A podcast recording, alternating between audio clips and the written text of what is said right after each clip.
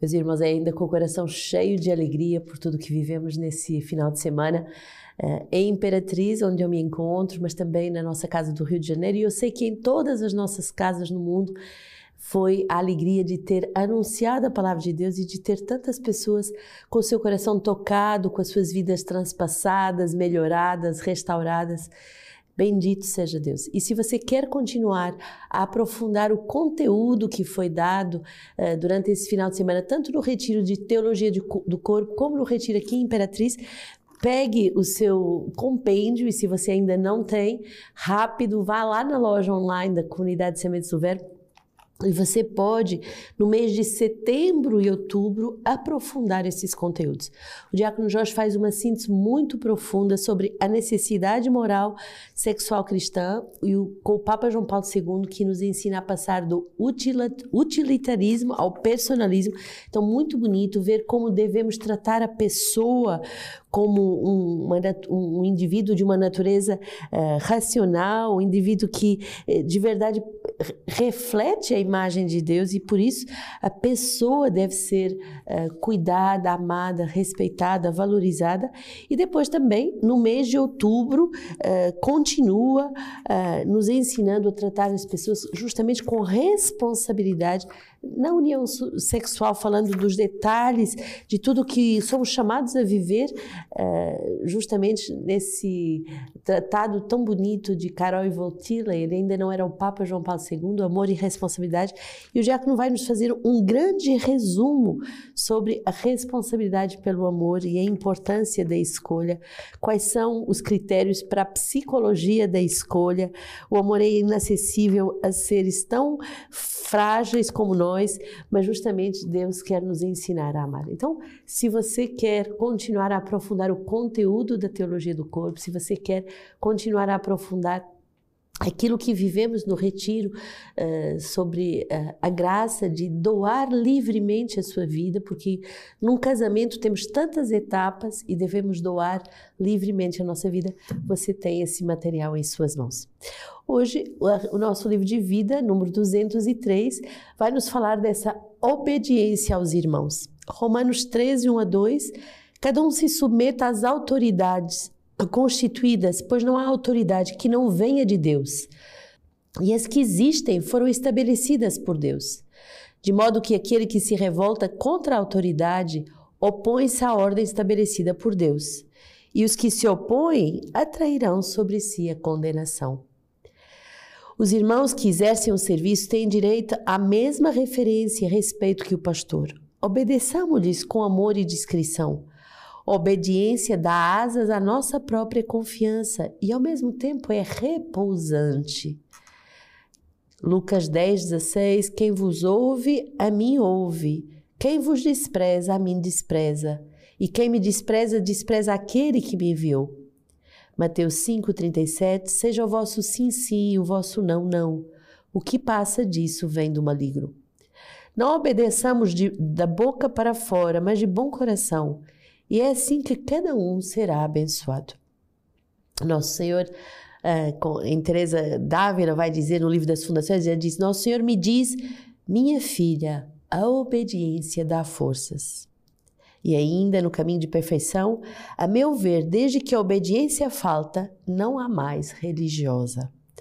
Obedeçamos simplesmente, rapidamente, com amor e discrição. Peçamos ao Senhor a graça da humildade, pela qual podemos abraçar os conselhos evangélicos e vivê-los. Então, tão bonito essa graça uh, da obediência uns aos outros. Não devemos só obedecer ao superior, ao responsável, ao aquele que. Não. Devemos viver essa obediência mútua, daquele serviço, aquela pessoa é o ponto de referência, então nós devemos obedecer, entrar na visão, e isso com docilidade. E isso nos dá o que Teresa Dávila nos ensina, asas, isto é, a pessoa pode avançar, progredir, isso é repousante. Quantas vezes na vida conjugal, se um aprendesse a obedecer ao outro, quantas vezes uh, poderíamos avançar bem mais rápido, como se tivéssemos asas? Quantas vezes a relação poderia se tornar repousante, em vez de ser conflituante, em vez de ser cansativa, em vez de nos eh, tornar exaustos de tentar ter razão um do outro. Pensamos hoje essa graça da obediência mútua.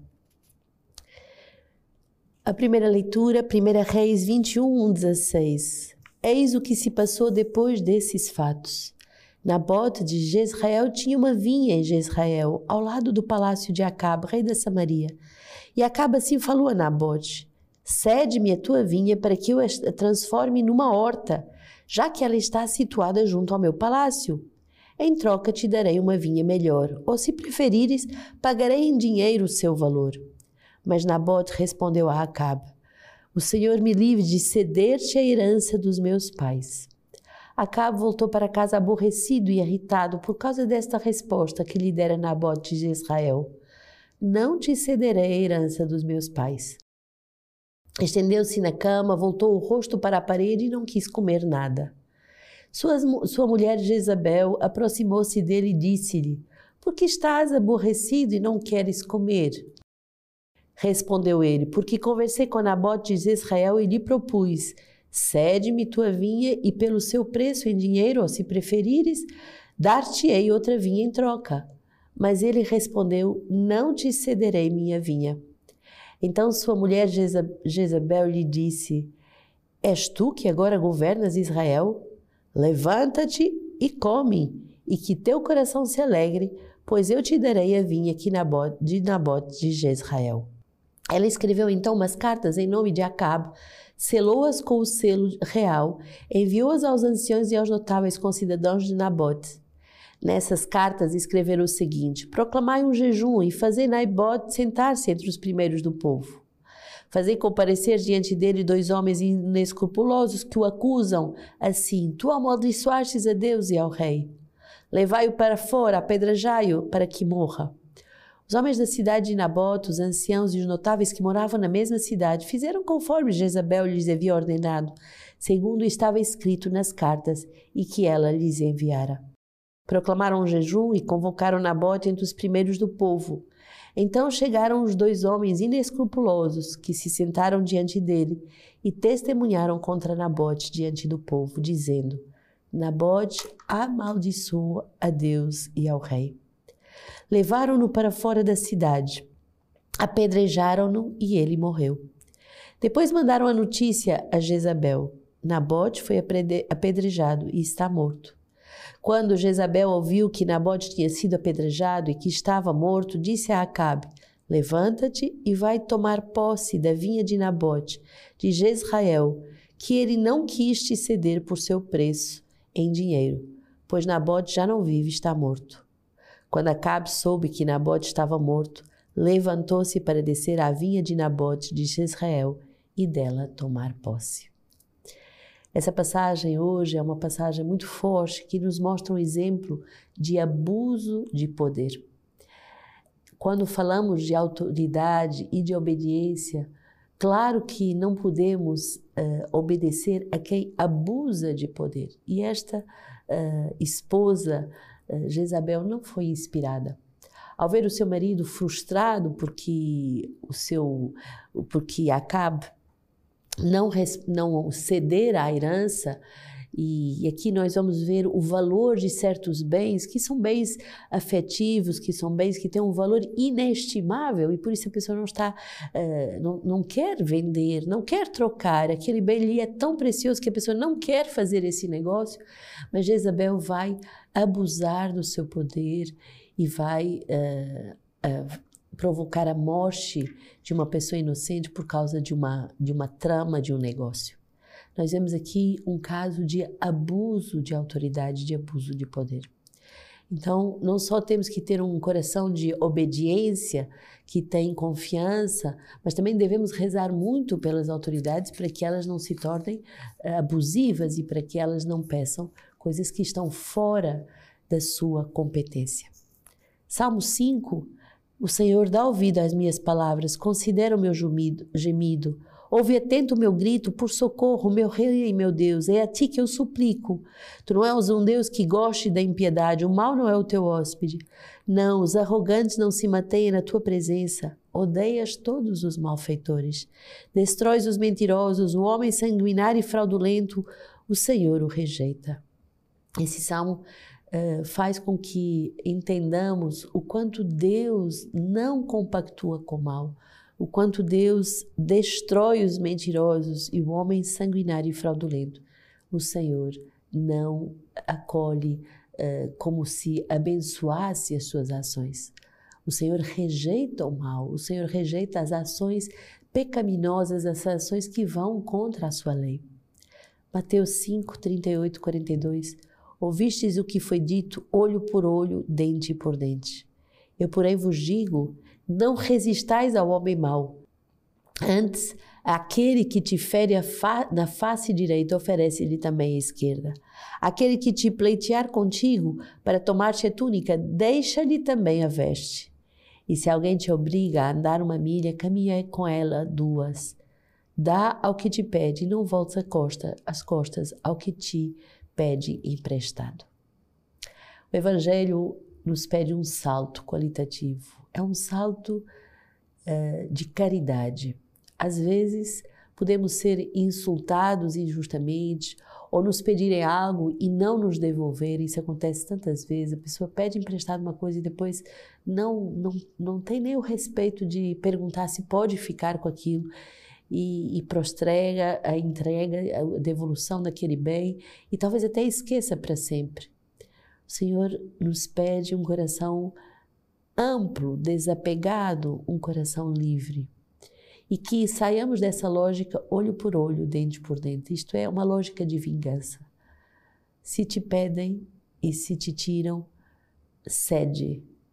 Se te ferem, dá o outro lado do rosto para que sejas também ferido, no sentido de aceita ser humilhado, aceita ser ferido. Entra nessa nova lei que é a lei do amor. Hoje a igreja celebra Santo Antônio, uh, que alguns chamam de Pádua, que outros chamam de Lisboa, mas o importante é que é Santo Antônio, doutor bíblico. O Santo Padre vai uh, confiar as Jornadas Mundiais de uh, Portugal e a Comunidade de Sementes do Verbo já organiza a sua caravana. Então, se você deseja participar das jornadas e quiser vir com a Comunidade de Sementes do Verbo, saiba que estamos organizando com muito carinho essa peregrinação. Mas as Jornadas Mundiais da Juventude em Portugal, em Lisboa, vão ser consagradas justamente a Santo Antônio e a São João Paulo II. Quem foi Santo Antônio? Quem foi esse jovem? Apaixonado pela palavra de Deus, apaixonado pela missão.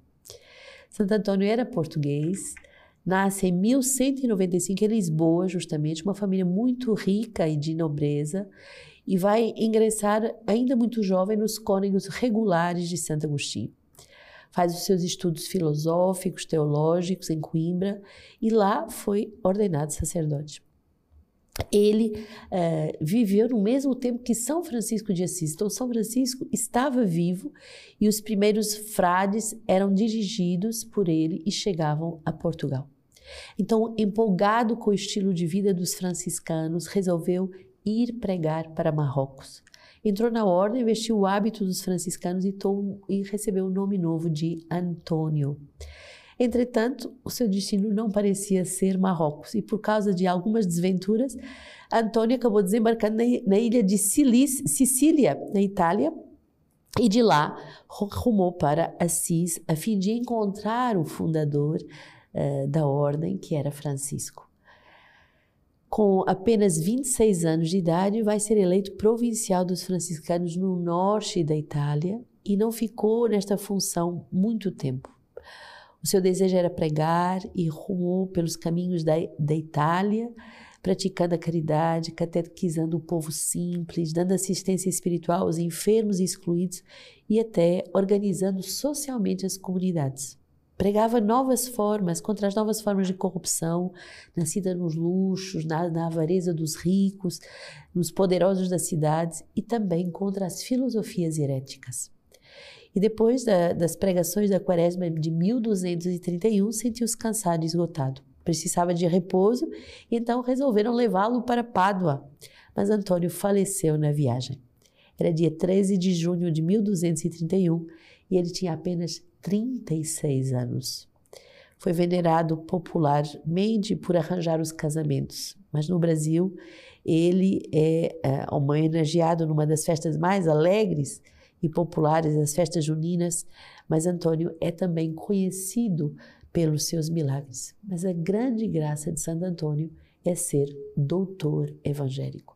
Os seus sermões são maravilhosos de, de conteúdo e de profundidade, justamente nessa, uh, nessa graça de interpretação das Escrituras. E ele, num dos seus sermões do século XII, ele vai dizer assim: a palavra é viva quando são as obras que falam. A palavra é viva quando são as obras que falam. Quem está repleto do Espírito Santo fala várias línguas. As várias línguas são os vários testemunhos sobre Cristo, a saber, a humildade, a pobreza, a paciência e a obediência. Falamos estas línguas quando os outros as veem em nós mesmos. A palavra é viva quando as obras não, quando são as obras que falam. Cessem, portanto, os discursos e falem as obras. Cessem, portanto, os discursos e falem as obras. Santo Antônio, rogai por nós.